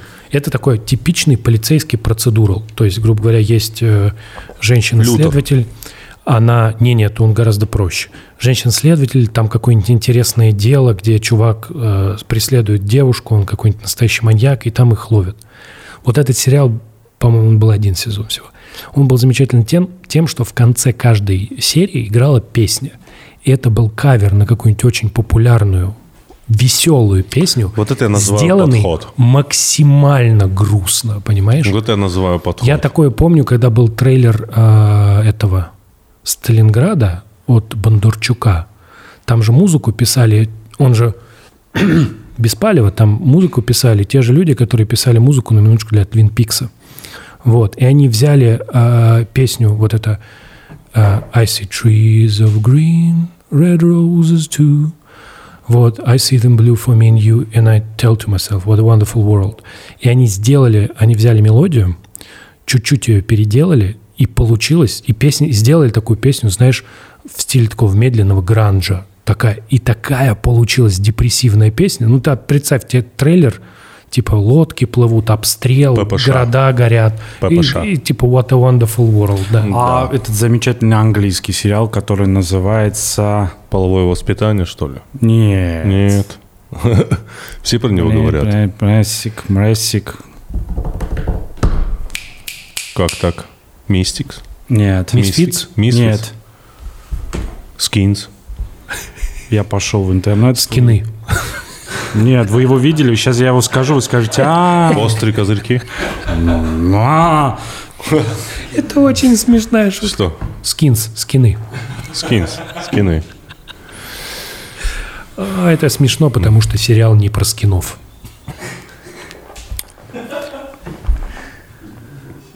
Как? Это, не отвлекайтесь. Ну что, пробег. Надо спросить. Пробег. Пробег. Пробег. Прессик. Как? Прессик. Пресс. Я не знаю. Я- Вы не чего? Нет. Гайс, вы пропустили самый главный сериал. Так, так, так. Там роль психоаналитика играет чувак из прослушки. Я вот его не люблю. Знаешь? Который? Который потом в сериале «Любовники» играл? Ну да. Не люблю его почему-то. В прослушке он крут. Э, По мне, вот вы сейчас говорили американский футбол, по мне, э, ты занимаешься бегом, да? Я занимаюсь триатлоном. Триатлон. Ты плаваешь, бегаешь и ездишь на велосипеде. Да. Ты бегаешь больше, чем... И из всего этого что делаешь больше? Или все Ну, так получается, что ты больше всего должен проводить э, в седле. Ты должен ездить на велосипеде больше Не, всего. велик обожаю, но у меня сбила машина в этом году, с тех пор не сел. Посттравматический синдром. Ну, я Да. упал с реально. велосипеда, у меня титановая ключица, но я сел. Да? Да. Но меня сбили. Э, Это, да, для меня, я очень хочу, я всегда смотрю на этих бегунов по набережной. Я всегда такой, один, один вечер, блядь, ждите, я выйду. Ждите, я выйду бегать, ребят. Один день ждите. Но это самое нудное из всех физических упражнений вещь для меня. Именно побежать. Говорят, Это есть ненавидел какой-то... с детства. Есть, говорят, есть какой-то runner's rush. Нет, это называется runners high. Runner's high? Да. Ну, так, и что? Да. Но у тебя эндорфинчики прилетают, и ты просто любишь всех. Любишь Расскажи, эту жизнь. расскажи, расскажи. Как, расскажи про приход. Давай, поехали. Эндорфиновый приход, ребят, ну, Давай. это самая крутая тема. Так, давай. Ну, во-первых, э, Ты давай сразу. Сколько надо? Типа, ну, минут 40 надо пробежать. с какой скоростью? Не, не важно. Не важно? То есть- Ну, да, да, потихонечку надо в это войти. И потом ты становишься королем жизни. Ну, То во-первых, есть? Ну, то есть, понимаешь, да? Достаточно пробежать 40, 40 минут. Да, и, и, и тебе становится правильно хорошо. Ты, ты ловишь дзен. Ты знаешь ответы на все вопросы. Каждый день. Ты каждый Ну, день бегаешь? по-разному. Я сейчас бегаю каждый день, но это, конечно же, уже форма насилия, собственно, над собой. Музыка. Безусловно, это э, единственное, в чем мы свободны, это в выборе зависимости. Все это, конечно Да, же, вот я так, хотел прокомментировать. Так, Да, да, это да, да, все да. так. Да, я не готов сейчас говорить относительности, относительно здоровья, ЗОЖи и всего такого. Каждый выбирает э, форму насилия над собой ровно, исходя из своих ощущений. Но мне нравится то, что это смесь физической нагрузки и анализа. Ну, Ты, слушаешь работаешь три- музыку во время я не, нет, я слушаю себя, я меньше. Иногда бывает какая-то нудная на низком пульсе, тебе надо сделать работу на рекавери, тогда я, я включаю музыку, благо нам разрешили, выдали талон на Spotify. А, а там есть очень крутые спе- специальные... Spotify в России уже по талонам. Чё, как мы... У нас проблемы, мы даже не в Там курсе. есть очень хорошие пл- плейлисты а, беговые. Правильные. Причем Spotify еще собирает плейлисты под твою музыкальную предпочтение. Это круто. Там дел берешь, там, например, тебе надо бежать медленно, ты берешь какой-нибудь плейлист на 160 BPM. Ну, это чтобы э, соответствовало каденсу, то есть, э, соответственно, и темпу. И идешь и начинаешь думать, во-первых, в чем мне нравится еще бег, в том, что очень часто, заходя с какой-то группой вопросов туда, профессионального характера, ты выходишь с ответами. Ну, во всяком случае, э, без ощущения упертости в стену. У тебя появляется какая-то некая, некая легкость и вариативность в решениях. Это с одной стороны. С другой стороны, э, как немного гиковатый человек, который пытается разобраться во всем, чем он занимается. Я занимаюсь тренером и потихонечку для себя, знаешь, это, это юный натуралист, знаешь, биомеханика, работа сердца, а, и все-все-все вокруг, а потом мне ребята, там есть очень хороший канал на ютубе, называется «Бег вреден», там есть цикл очень хороший, когда профессионалов, врачей или крутых спортсменов зовут и пре- препарируют тему и раскрывают этот кейс. И это стало тоже интересно. То есть это какой-то такой научный подход ко всему этому мне тоже дико нравится. А, давай мы тебя буду обычные вещи спрашивать. Давай. Ты философствуешь. А Потому куда я ты- пришел? нет. Я же пришел на утреннее шоу в радио «Комсомольская Да, круто. правда» или Нет, я- к тому говорю, что я тебе завидую, что ты философствуешь, что ты вот так бег. А, Ты каждый день бегаешь. Да, и извини, пожалуйста, еще вокруг бега есть очень крутые бренды. Да, я знаю. Я все это понимаю. Да, это, это, кстати, тоже... э, вот ты зря смеешься. Некоторым людям, наоборот, они себе покупают, типа, красивую э, полностью экипировку. Это для них стимул, как заниматься. Надеть это, пойти заниматься. Ну, Хорошо, я ну, просто странно говорю- во всем беговом приходить в офис, согласись. Был- Или в Кудже сидеть. Куда Ну, нормально. представь бы, вот сейчас Таш был во всем беговом. Пришел еще в лосинах. Да, Зато комфортно, да? Нет, я хочу э, спросить рациональные Давай. вещи, абсолютно. Давай. А сколько лет ты занимаешься? Четыре года. Четыре года. Ты почувствовал, э, есть разница между тем, кем ты был э, чисто физически, э, по здоровью, до того, как ты начал? Конечно же. Да? Ты, через сколько ты примерно почувствовал Через полтора-два года. То есть вообще механи... меняется твоя поведенческая модель, модель твоего питания, собственно Да. говоря. Я стал на 30 кило меньше весить. я стал на часа три меньше спать и восстанавливаться. Мгм. Я чувствую себя хорошо. И качество моей жизни определенно для меня улучшилось. Это важно, с чем я в этой ситуации нахожусь. Это одна из вещей, которую я могу предъявить в качестве плюса. Окей. э, э, самая большая дистанция, которую ты пробежал? Марафон. Марафон. Да. Сколько километров? 42,2. 42,2. Как ты себя чувствуешь э, в ночь после марафона? Когда ты ложишься спать? Ты, Ты- можешь уснуть? Ну, там не всегда, там, конечно же, есть какие-то химические составляющие, я не, сейчас не допинг имею в виду, а гормонального характера. Я сплю после марафона хорошо, да. Но потом неделю ты По восстанавливаешься. словам химических составляющих, ты имеешь в виду какая-то постмарафонная... Кортизол, мо- пост- кортизольчик, да, постмарафонная терапия. десятое, Да. да, То есть ты- Бывает. ну, и ты нормально засыпаешь. Да. Следующий день.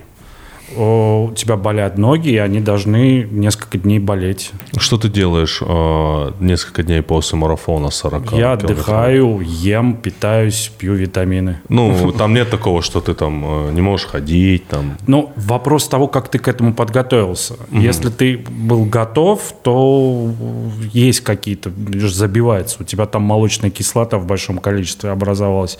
Безусловно, тебе тяжело ходить, но это все восстанавливается. Но эмоциональная составляющая... Да, вот эмоциональная составляющая. Это круто. Ты доволен. Ты доволен. Андрей, побежи марафон. Когда есть ближайший марафон? В Московске вот осенью. Когда? Ну, вам надо года два готовиться. Слушай, нет, года два. Нет, сколько, сколько можно пробежать? Давай, Вам давай отмерь нам. пройтись 10 километров. Не, почему пройтись? Я сегодня пробежал 5 километров на дорожке. 10 Окей. км в рамках московского марафона, и ты... За сколько? Да, это не важно. Бежим? Слушай, да, Нет.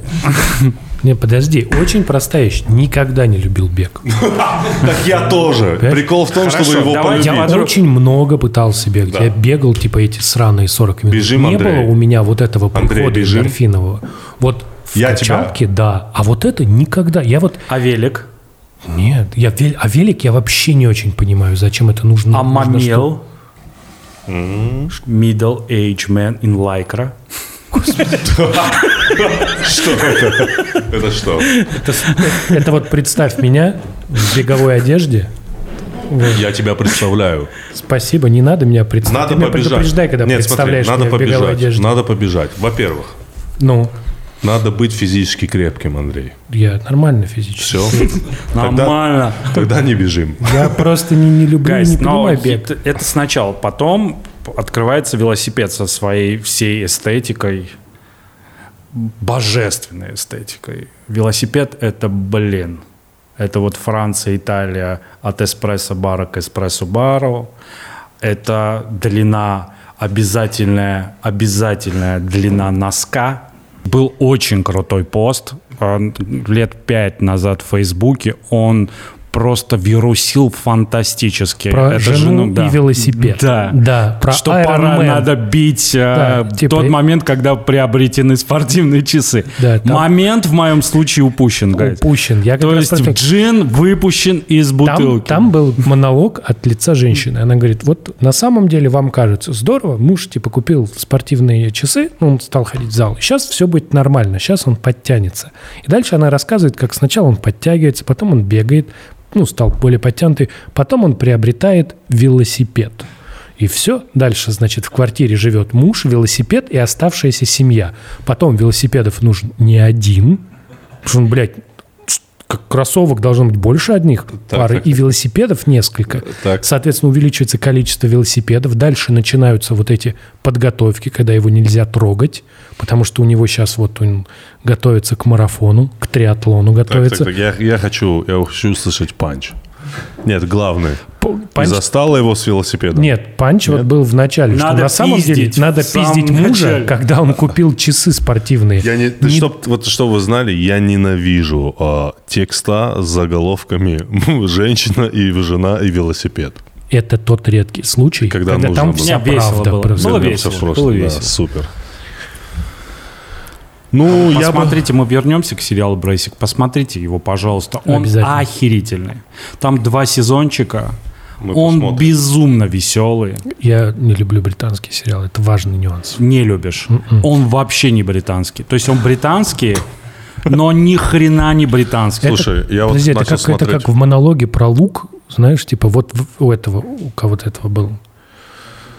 М? У Артура, Артур да, что, типа вот здесь есть лук, но он совсем не чувствуется, поэтому ты такой, зачем здесь лук? Не, я просто из всех британских, я люблю, мне Лютер очень понравился, но он просто такой безвыходный. Шерлок. А, не весь, не весь. С- Согласились к предыдущему. Да. Черное зеркало.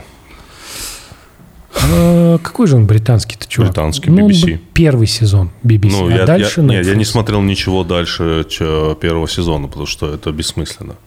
Все дальше это не, не вот первый сезон топ. Все, Ну, В последнем сезоне была хорошая серия, где, как будто уже повторяется. где играет чувак, из, который играл Мариарти в Шерлоке. Вот он там, там хорошая серия про типа Твиттер.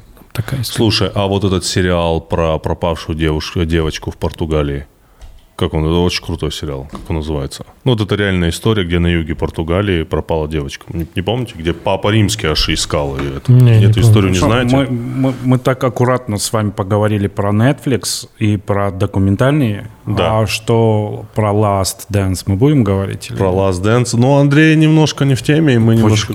А, Я не смотрел. И не будешь смотреть. Пока нет. Ему не интересно это. Ну, Мне скажи очень- про Last Dance. Мне очень Я был знаю, ты важен хочешь. этот сериал. Да? А ты сейчас на Матч ТВ, да? Ты давно. Нет? А уже мы нет? пытались вначале А ты- что-то А сделать. сейчас ты чем занимаешься? Мы снимаем, продюсируем э, для разных телеканалов, в том числе... Около спортивной вещи или вообще Для разные? околоспортивной мы делаем в ютубчике А. очень такой г- клевый Бег Вреден, который имеет свою очень крутую аудиторию. Подписывайтесь, ребят. Да. Вот, воз- возвращать. Мне было очень важно, чтобы молодежь увидела, как должен выглядеть э, суперзвезда спортивная. Что это должно быть вот такое животное. И вокруг должна быть выжженная поляна. И это очень круто. Ты не думаешь, что это возможно только в таком виде спорта, как баскетбол? Потому что это для понимания а, типа крутости спортсмена очень комфортные условия созданы э, вот как-то так. И правила именно в баскетболе, где ты можешь выделить, то есть ты можешь осязать величие очень просто. А Фелпс? Нет, Вот, Ну, как, ну... Фелпс четыре, один раз в 4 года. Майкл Джордан каждый день. Ну, не каждый день. Ну, давай начнем, неделю. чтобы... Практически. Каждую неделю. Просто, к сожалению, Фелпса или условно NCAA студенческую плавательную лигу не так часто показывают, но это тоже каждый день. И каждую де- неделю соревнования между университетами, которые собирают огромное количество людей. Мы говорим о величии э, с точки зрения поп-культуры, то да. Но величие спортсмена... Спортсмен, то я про Нет, спортсмен. почему? На что ты, да? Хусейн Болт, Кипчоги, Давай, смотри. Том Брэди, давай, давай, давай. Смотри, футбол. за что, за что, за что? За, вот давай. Марадона. Нет. Вот возьмем мою маму. Давай. Я это говорил в одном из каких-то... Неважно. Да, не Говорил и важно. Воз- говорил. Возьмем мою маму. И мы вот сидим, играет классику. Барселона играет, играет то старая классику. Месси, Роналду. Два великих на данный момент игрока. Очень прикольно, что старая классика, у тебя Месси и Роналду. Ну, Хорошо. для меня старая. Хорошо. Да, окей. А, Десятилетней давности. Это Хорошо. старая классика? Нет. Давай, Хорошо, говори, говори. Недавно, да. говоришь. И вот мы будем смотреть с моей мамой, с папой, которые не смотрят футбол. Я скажу, вот здесь играют два великих спортсмена. И может сложиться так, что у Роналду будет какой-то эпизод, какой-то обведет, ударит по воротам, у Месси. Моя мама спросит, а почему они великие? Э, Но если мы включим игру Чикаго Буллс, не знаю, игру Лос-Анджелес Лейкерс, и, и, и я спрошу у своей мамы, мама, кого ты выделишь среди всех этих людей? Я уверен, она выделит Леброна, я уверен, она бы выделила, там, я не знаю, Рассела Уэсбрука, я уверен, она бы выделила Майкла Джордана, потому что обстоятельства игры так сложены. Потому что э, вот тут как-то так получилось это, что он может подпрыгнуть, что у него может быть личное противостояние, что он может конкретно против кого-то играть. Все остальные виды спорта. Та- и та- это каждый, и это каждую неделю. И есть вот эта тема с чудом, как вы говорите, можно забросить. То есть обстоятельства конкретной игры в баскетбол. Ты имеешь в виду личный вклад в баскетболе выше, чем, собственно говоря, в других видах спорта. Вот сама игра баскетбол так устроена, что ты ее понимаешь. Вот даже далек ты от спорта, ты ее понимаешь. Понимаешь, да? Ты знаешь, мне что кажется? Я сейчас подумал, Да. вот мне пришла в голову совсем абсурдная идея. Вот я подумал, ты все, что ты рассказываешь, применимо к хоккею. Вот все то же. Вот подожди, дослушай мою мысль. Но хоккей и баскетбол отличаются очень важными вещами. То, Так, а ну-ка, то- какими? ну вот на самом деле, то, как они выглядят на экране. Если ты посмотришь, хоккей снимают издалека, и люди ездят. Баскетбол всегда снимают снизу вверх.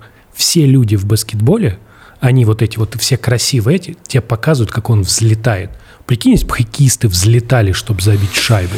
Ты знаешь, очень он в правильном русле э, мыслит. Просто а, один из видов спорта, который системно отличается живьем и по телевизору, это действительно хоккей.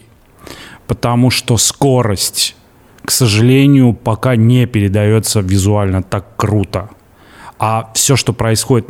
Ты представь же, ты был на хоккее живьем? Нет. Ну вот э, я тебе настоятельно рекомендую это сделать когда-нибудь, потому что ощущение... Вот я помню свой первый э, хоккей, и, собственно говоря, появление Стиллерс Питтсбург в моей жизни пришел через пингвинов, когда это Лос-Анджелес тогда, старая арена, вот абсолютно компактно, абсолютно белое полотно, и на это белое полотно выходят здоровые мужики в очень красивой форме. Для ребенка визуально это просто фантастика. И живьем хоккей выглядит несопоставимо круче, чем по телевизору. И он при этом живой хоккей выглядит так же интересно, как живой баскетбол. Я тебе говорю как человек, который видел э, живой баскетбол Да. самого высокого уровня и хоккей самого высокого Я уровня. хочу, я хочу обратить Просто, внимание. извини, пожалуйста, исходя из всего э, тобой сказанного, баскетбол как поп-культурное явление Нет. более понятен. Я тебе сейчас объясню. В самом начале ты сказал слово «животное». И мы исходим из слова «животное». Представь себе первобытный мир. Какой ты себе там вид спорта больше всего представляешь? Хоккей или баскетбол?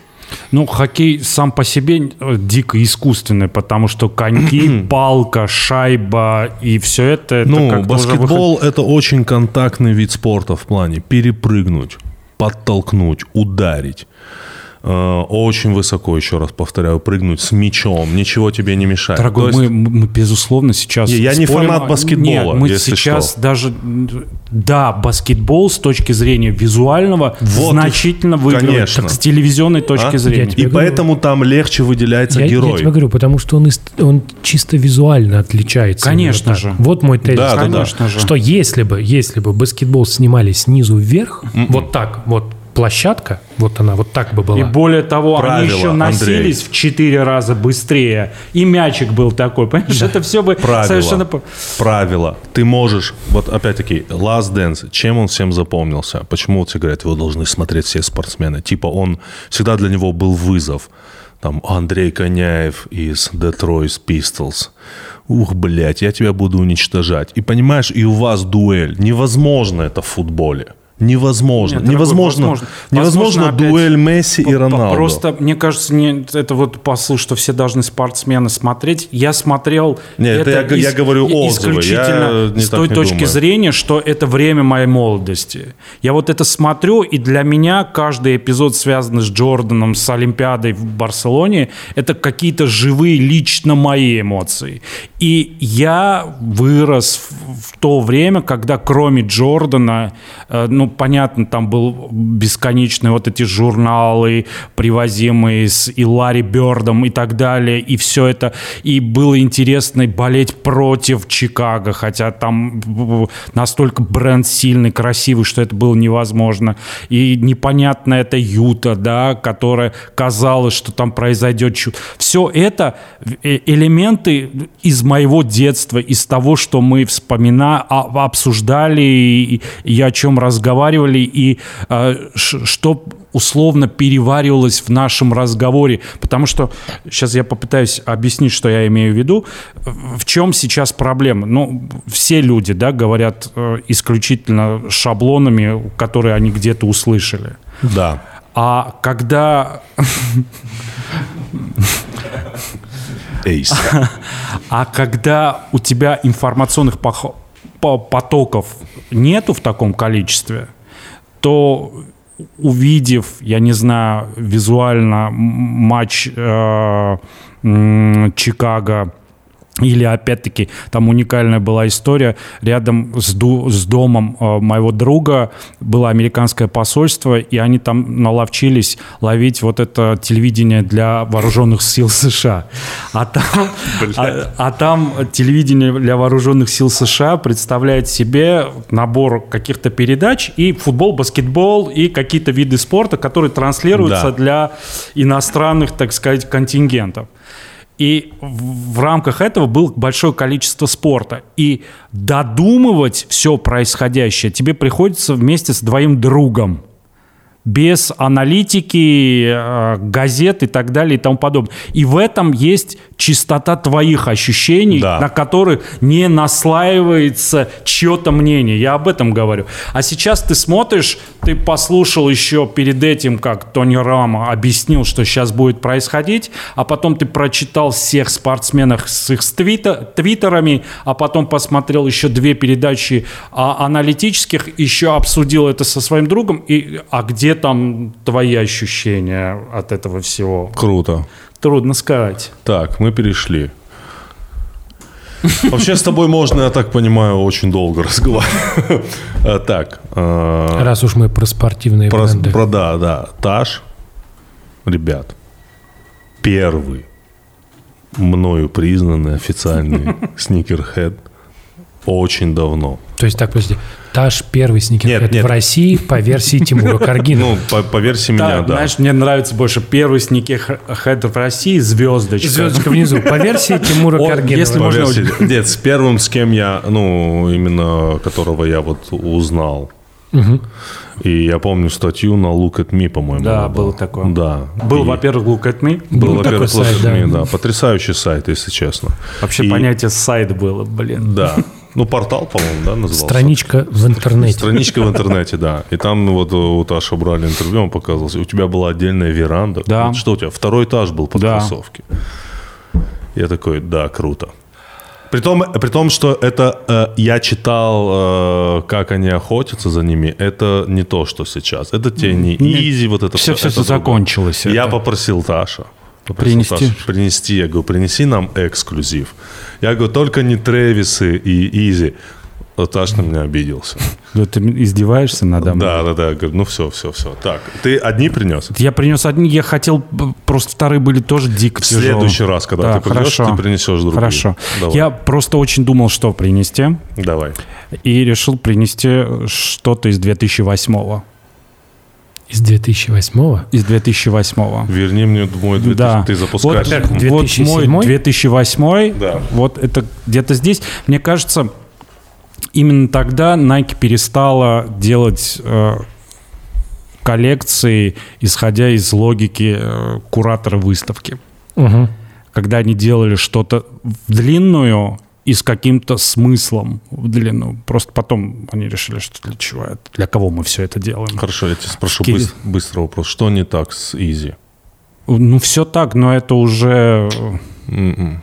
Знаешь, мы начали с КВН, была прекрасная шутка у команды КВН Новосибирского государственного университета. А, это НГУ, это вот тот юмор Тот, он- ученых. вот, да, там было на прилавках, на прилавках магазинов появились поддельные э, м, елочные игрушки. Визуально они ничем не отличаются от оригинала, но радости от них меньше. Тан-дан.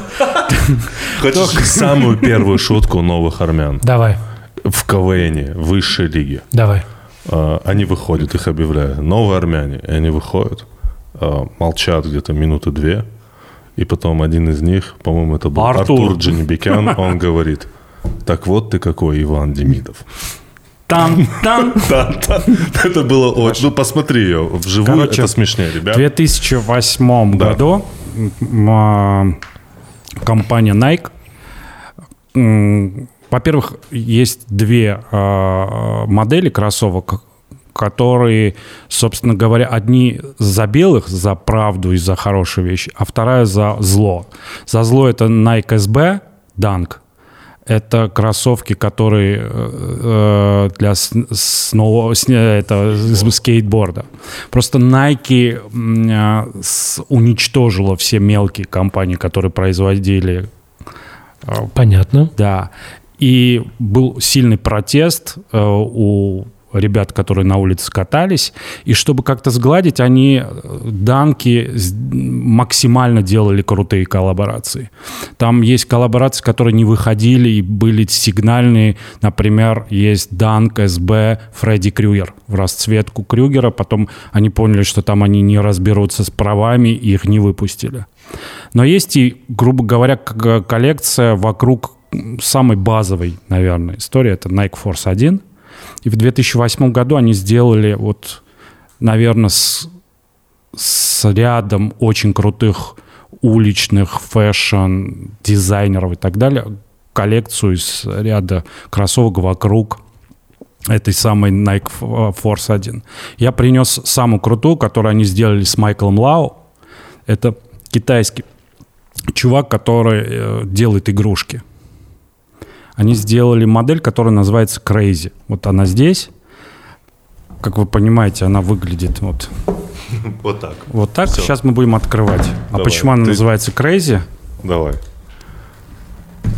Давайте так. Потому что она похожа на то, как выглядит палата для душевнобольных. Вот этот самый душевнобольной. Они Уфу-фу-фу-фу. А, то есть все белое. Да, это вот, собственно говоря, стены, да? А, И здесь еще, видишь, отметки, сколько он успел просидеть, и вот там внутри еще некие записки сумасшедшего. вау. Круто. Круто, круто.